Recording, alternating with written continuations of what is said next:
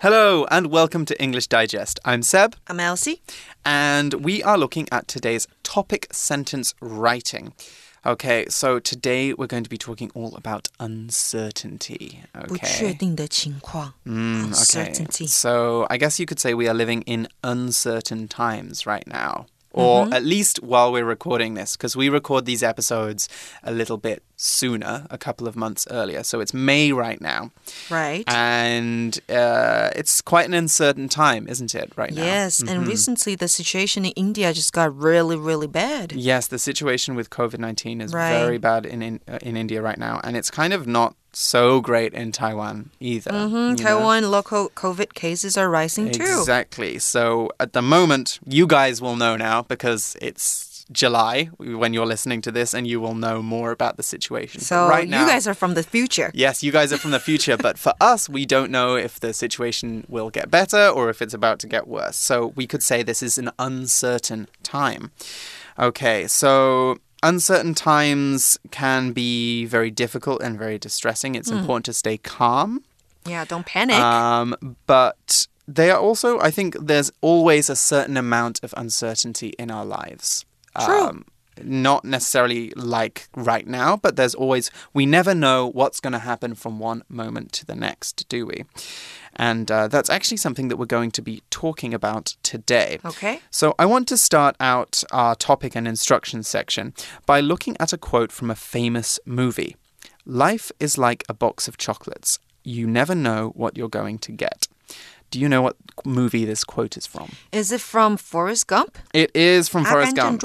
嗯哼，所以呢，这句话在说的就是啊，生命就像一盒巧克力， 结果往往出人意料。你不知道你下一颗拿到的是什么。Exactly. It's like you, you don't know what it's going to happen. Yes. I don't know if you have these in Taiwan, but like in the UK, in the US, on birthdays, Christmas, we have special boxes of chocolates.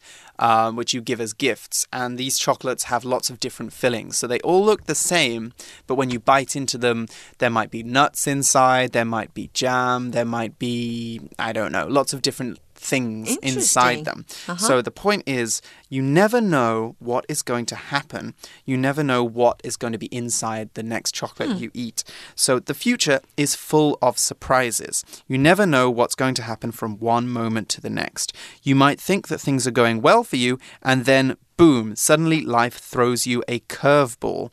When you throw someone a curveball, they do something very unexpected to show uh, that you're not prepared for. So, for example, the the universe kind of threw Taiwan a curveball when we suddenly got more COVID cases because you know we thought that everything was fine and under control, and then suddenly there was a situation. So that's a kind of curveball.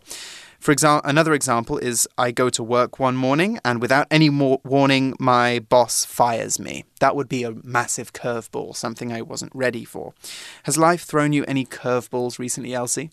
Luckily, not recently, but I mm -hmm. believe something is going to happen. Mm. I don't know why I just have the feeling of it. Okay, anyways, okay. a feeling of inertia. Curveball 这个字呢，它代表是棒球里面的曲球，所以呢，life when life throws you a curveball，代表生活中是有困难出现的。Mm. You have some problem or trouble in life. Exactly, or a challenge. Mm. So, why are we talking about curveballs anyway? Curveballs and uncertainty. Today's writing assignment is all about life's unexpected moments. Using the sentence, we never know what will happen in the next second, you're going to write a story with a surprising change to it. Let's tell us let's look more about the assignment. Elsie, can you tell us some? Of course，这边呢，我们在讲的是啊，今天要写的 topic sentence writing。它的这个提示是我们难以预知未来，因此没有办法预先安排好最佳的选择。不过呢，当事过境迁之后，我们总会获得些什么。所以，请以 We never know what will happen in the next second 为 topic sentence 为主题句，写一篇英文作文，文章需分段，文长至少一百二十个单词。 Hmm. It sounds like our story is going to include a sudden twist of fate. 命运的转折. Uh, I like twists in stories, in movies. Yes, it's always good to have a twist in a movie or story. One of my favorite twists is in the movie uh, Gone Girl. Have you seen the movie Gone, Girl? Yeah, it's from like maybe six, Which part? seven years ago. I can't tell you. Oh, you can't then tell me? It will spoil it. But for I've every- watched the movie already. Oh, well, you know then. You know what the twist is in But I Gone think Girl. there are so many different twists. It's the twist The main one? about yeah the main one the Oh, main one. i want to tell you guys i think gone girl is a great movie so maybe you guys can watch it but i'm not going to say anything else. There's a big twist in that movie and it's very unexpected and so i think that that's really really good. Anyway um, a twist of fate is when your luck suddenly changes n- some um, normally from good to bad. So for example the successful man lost everything in a cruel twist of fate when a sudden earthquake shook his house to the ground. Okay, that would be a very sudden twist of fate, a very sudden change. Maybe I'm being a bit of a pessimist though. The plot change in this story doesn't have to actually be bad, it could be very good. So, what, but what does the story should do? What the story should do is include a big change, okay? So something that surprises the reader or that surprised the storyteller. 没错，适时的在你的故事当中呢，增加一些 twists 转折，这样子会更有看头，而且可以让读者呢对你的文章更感兴趣。 hmm so, in order to develop an approach for this writing, we need to first look at what a topic sentence is. After all, topic sentences are what this unit is all about. A topic sentence is a sentence that lays out what we are going to say in a piece of writing. As you'll remember, earlier this month we talked about topic sentences in essay writing, which normally appear in the introduction and let the reader know exactly what you, the writer, are going to talk about. It's time we looked at our main topic sentence for today's article. The sentence again is We never know what will happen in the next second. What else should we know about topic sentences, Elsie? 我们来多多了解主题句写作的 意义吧。这边呢，我们说呢，主题句写作顾名思义就是会提供主题句，然后根据所提供的主题句写一篇文章，必须按照主题句所指引的方向或重点来发挥。那除非有特别要求，否则呢，文体是不限制的，只需要掌握主题句的发展就可以了。hmm Okay, and how should we develop that into a story? Good question。这边呢，主题句开头之后，可以用简短几句来解释跟阐明主题句，并接着举出具体的例子或者是亲身经历。以我们的 basic sample 为例呢，作者写出主题句。我们无法得知下一秒会发生什么事，接着立即举出亲身的经历来印证这句话。那文中使用了第一个以过去现简单式来描述过去事实，第二个以现在的角度回头检视过去的选择，并且做出结结论。这个时候呢，动词的时态就可以是现在式了。I see. So the article says we can include concrete examples or personal experiences to develop our ideas. So our story is not going to be complete fantasy. It's not going to be completely made up. Instead, we want something that is grounded in reality. When a story is grounded in reality or grounded in facts, it is a story of real events or a story based on things that really happened. The assignment wants us to build a narrative out of our personal experiences. 是的，我们自身的经验。经历过的事实也可以把它写进来。那另外呢，也可以在全文结论句重述主题句，或者是将主题句换句话说，以达到首尾呼应的效果，增加主题句所要表达的主旨。 hmm Good advice. The article should be consistent and remain focused on the topic sentence. So when the reader finishes the story, they should be convinced it's true that we never know what will happen in the next second. Now, that doesn't mean that you have to repeat the same sentence at the beginning and end of the passage, but your conclusion should agree with your topic sentence. We should show you, we'll show you some examples that uh, of that when we get to read to the read through of our first and second samples. 好，那接下来呢，第四个我们要注意的事情是啊，主题句写作的时候呢，也会要求第二段也以提供的主题句来开头。例如像是九十二年的职考题目当中呢，它就指定了第一段你要以 exams of all kinds have become a necessary part of my high school life。为主题，然后第二段呢还有限制你的一个主题句哦，就是 The most unforgettable exam I have ever taken is、用这个开头，然后加以发展。Mm. I'm not sure I've ever had an unforgettable exam, actually. All I can remember about my high school exams is how much my wrist hurt when I finished them. Have you ever taken an unforgettable exam, Elsie? Sure, because in high school, I once fell asleep during a math test. Oh no. 数学考试上睡着了, and I got only 10 out of 100. Oh, I'm so sorry to Because hear that. I was only able to finish three of the 20 questions. And then you fell asleep. Well, did you get all three correct? Maybe two and a half. Two and a half. That's kind of. I'm not sure if that's better or worse because you don't could have know. got a really good a grade, really good grade if you stayed awake But I stayed up really late to the, study. the Mm, last night, so yeah. I you were asleep. I was you too were tired. cramming. You were cramming. That's what we say when you study last minute for a test and you do many many hours of studying Yes. and really force yourself to do a lot. Not That's worth it. Cramming. It's not worth it. It's not actually a very good way of studying. It's better to study over a long period of time Yes. and make sure that you know everything. Yes. Okay, so I know the feeling. Um, let's move on to our brainstorming section. And why are we talking about brainstorming? Well, we all know the feeling. You sit down to write a story, but your mind is blank. You can't decide how to start your story or what the best way of telling it is. You might know, you might not even know what you can say about the, the topic. So, for example, you won't know what to say about we don't know what will happen in the next second. It's okay if you feel that way. It's called writer's block, and we all get it sometimes. El right, Elsie?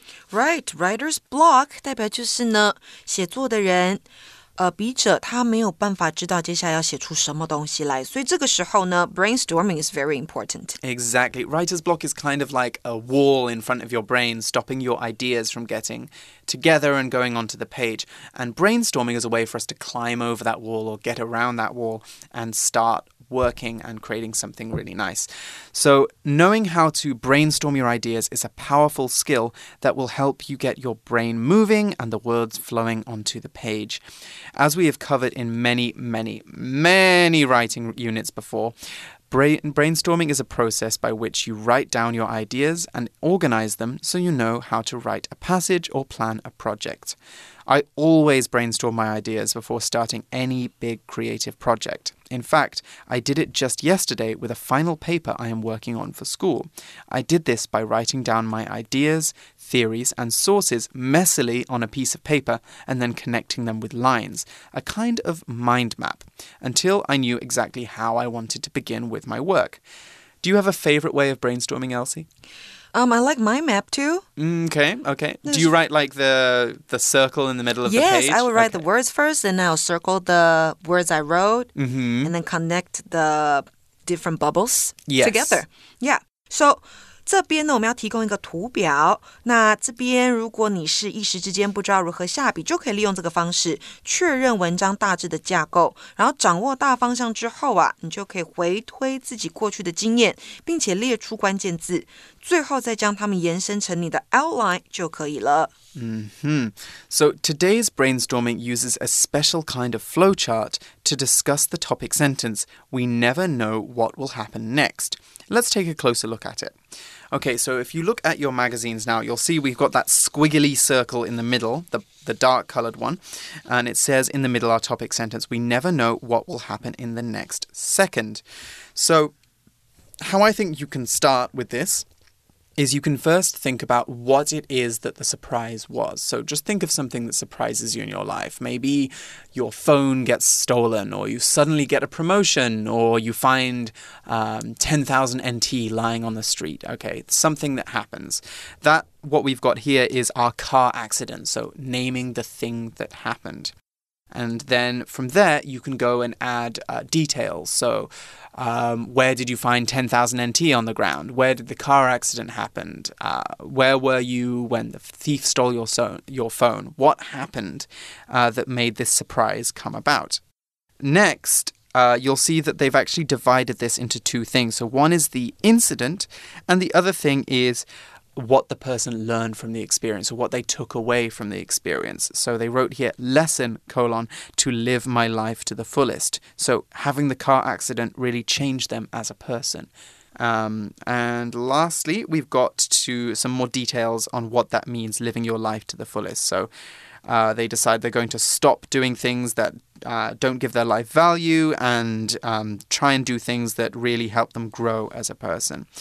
Uh, and lastly, I don't want to leave with bad feelings towards other people. Okay, so I want to be a good person. 所以呢，这边呢，topic sentence 在中间，we never know what will happen in the next second。然后有箭头往上走跟箭头往下走两个不同的方向。往上走呢，是它故事发生的经过，主要的就是车祸，然后再往上走就会是车祸 之后流血求救，然后呢还做了手术，最后在医院好几周。主题句的下方你会看到是他学到的 lesson，他的教训。所以因为上面的事情之后，他学到的是要好好过我的人生。那这样子的发展，你把它写下来之后呢，在你写文章的时候会相当的重要，相当的有帮助。Now that we have our ideas on paper, it's time for that part of the episode that you guys are most familiar with. We're going to develop our outline. So, Elsie, why is it important for us to develop an outline before we start writing? 因为呢，outline 架构可以帮助我们更清楚知道文章的整体性。有了架构，再来写 details 会更容易。 Mm -hmm. Today's outline is a tried and tested structure that is storytelling gold for your English exams. As you'll see in your magazines, we start by giving a mini topic sentence for the paragraph, a sentence that makes the point we want to develop with the paragraph.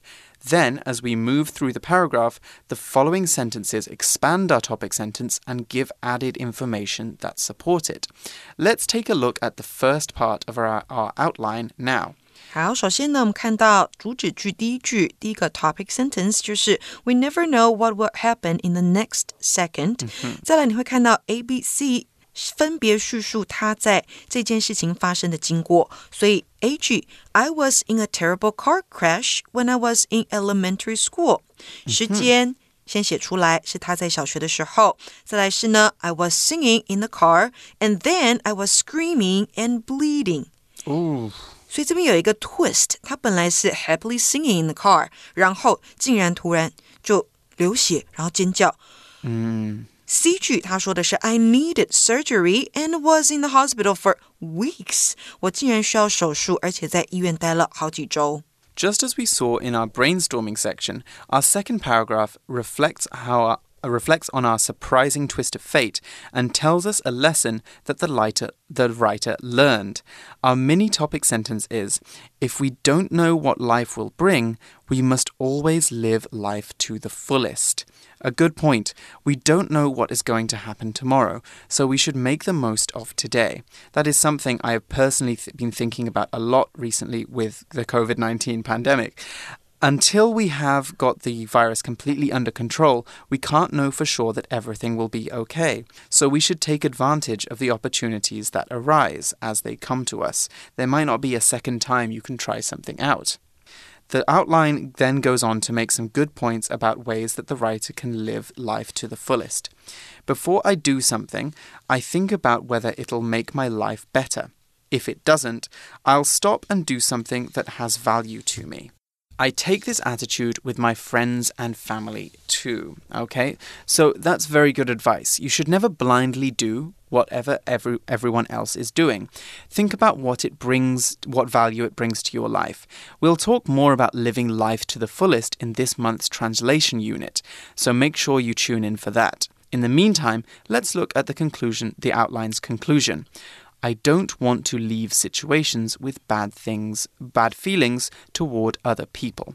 Okay, so a good phrase we can use, a good way of, of saying this is I don't want to bear grudges toward other people. Right. When you bear a grudge, you hold on to anger or hatred or disappointment towards someone and you don't let it go. You don't forgive that person.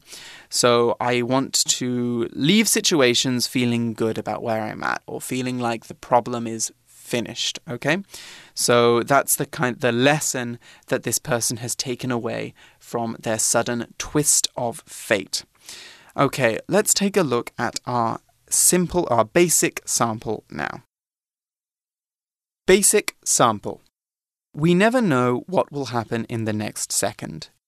When I was in elementary school, I was in a terrible car crash. One second, I was singing along to the radio with my dad, and the next, I was screaming and bleeding. I had to have surgery and was in the hospital for weeks. But what does this have to do with anything? It taught me an important lesson.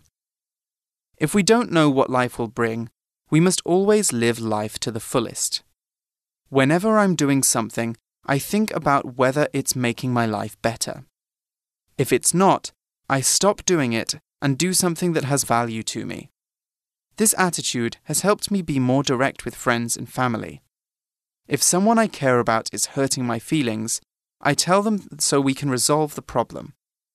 I never want to leave any situation with a bad feeling towards someone else.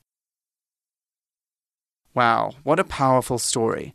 Our basic sample begins by talking about a traumatic experience. Traumatic, by the way, is an adjective. It means something that is so shocking, upsetting, or sad that it affects you for a very long time.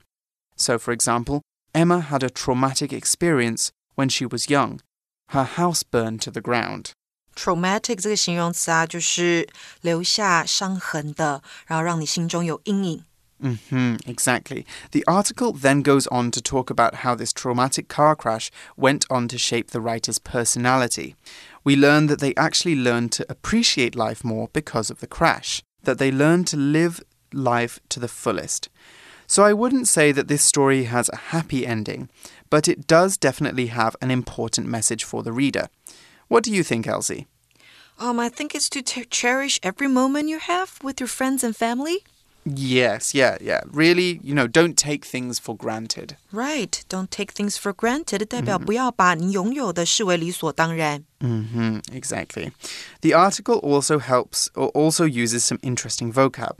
One of the words I like here is direct, as in this attitude has helped me be more direct with my friends. When we direct some when we are direct with someone, we tell them clearly and openly how we are feeling. For example, if I just took an exam and Elsie asks me, "How did you, uh, did you do well?" I could either say, "Uh, I guess we'll just have to wait and see," or "I didn't do well." Which do you think is more direct? You didn't do well. Exactly. There's no, I'm not beating about the bush. I'm not taking a long time to tell you what I mean, or I'm not, you know, using other words to tell you what I mean. I'm just telling you the truth, and that's it. So be more direct with somebody，代表就是对人直直接有话直说的意思。 Exactly. So, being direct is normally a good thing, but if we are too direct at the wrong time, we might hurt people's feelings. We call this kind of behavior being blunt or speaking bluntly. When something is blunt, it's heavy and sharp and not sharp.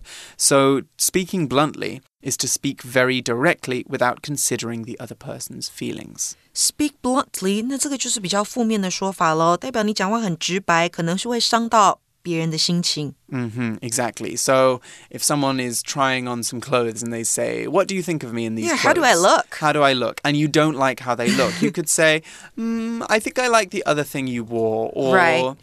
um, you know, I don't, I don't personally like that style. You know, those that's those are ways of being considerate. Uh, considerate. You can, it's kind of direct, but it's not blunt. If I say, "You look fat," Oh my That's God, that's speaking very bluntly. Right, Yeah. speaking so bluntly. Exactly. I'm not thinking how that saying that will affect the other person. You're not thinking about my upset. feeling. Exactly. not thinking about feelings. Okay, let's look at our second example now. Okay. Okay. Advanced sample. We never know what will happen in the next second. One moment, we could be living our lives by the same old routines that we always follow, and in the next instant, these routines could be turned upside down. For me, there's no better example of this than the time my family got into a car crash. Within literally the blink of an eye, our lives were all changed forever. My mum was driving with me, my older brother, and my father in the passenger seats. And as we were accelerating through an inter- intersection, another car ran the red light and slammed into us. It's a miracle nobody was killed. but the bones in my mother's lower body were shattered, and my brother suffered a broken arm. In the weeks and months that ensued, my mum had numerous surgeries to reconstruct her legs and feet, and she was wheelchair bound with persistent pain. My brother also had to quit the school basketball team as he couldn't play with only one good arm. My, my dad and I helped out as much as we could, but we were also tormented, but we also were tormented by memories of the accident. Thankfully, my mum and brother both made a full recovery in time. Since then, our views on life have been transformed. We try not to take a single moment of our time as a family for granted, because we never know what, when it might come to an end. Though the crash was traumatic, the shared experience ultimately reinforced my family's bonds. Okay, so here we took the same uh, outline that we had from uh, our example, and we've taken it in kind of a different uh, direction. This this example gives us a lot more detail right. on the crash and how it affected uh, the writer and the writer's family. Uh, what stood out for you, Elsie, about this? I think the writer spent more time on um, explaining the whole situation. Mm, yes, especially the situation after the crash. Yes. So they actually used the word we just talked about, traumatic, and it really this this passage actually sh really shows you how um, what what trauma is because you know he says. Um, you know, we were affected for a very long time, and we were both we were both tormented by um, painful memories of Mm-hmm. the accident. And that's really the kind of things that happen with trauma. You know, you remember the bad thing for a long time and it might affect you in a bad way. I just used the word torment and I'd like to look at that one quickly. When you're tormented by something, you feel a lot of mental or physical pain because of it, or a lot of anxiety. So in this exa- in this story, we had them remembering the accident for a long time. But here's another example too. Tommy was tormented by bullies throughout his high school years. So what does the word torment tell you about Tommy's high school years, Elsie? He was living miserably. Exactly. He was hmm. having a very bad time. The bullies were constantly bullying him. 所以呢，torment 这个动词啊，代表的是使人痛苦折磨。所以当你看到这个字用上去之后呢，就代表这个人因为某事而被痛苦折磨着。Exactly. All right. Unfortunately, that is all the time we have for today's episode. Um, I hope that this gave you lots of ideas for your writing. Um, and best of luck putting together your topic sentence writing assignment. Good luck. Okay, so we will see you soon for more uh, writing assignments and more uh, creative advice for your English exams. But for now, it's time to say goodbye. For English Digest, I'm Seb, I'm Elsie. and we'll see you again soon. Bye. bye.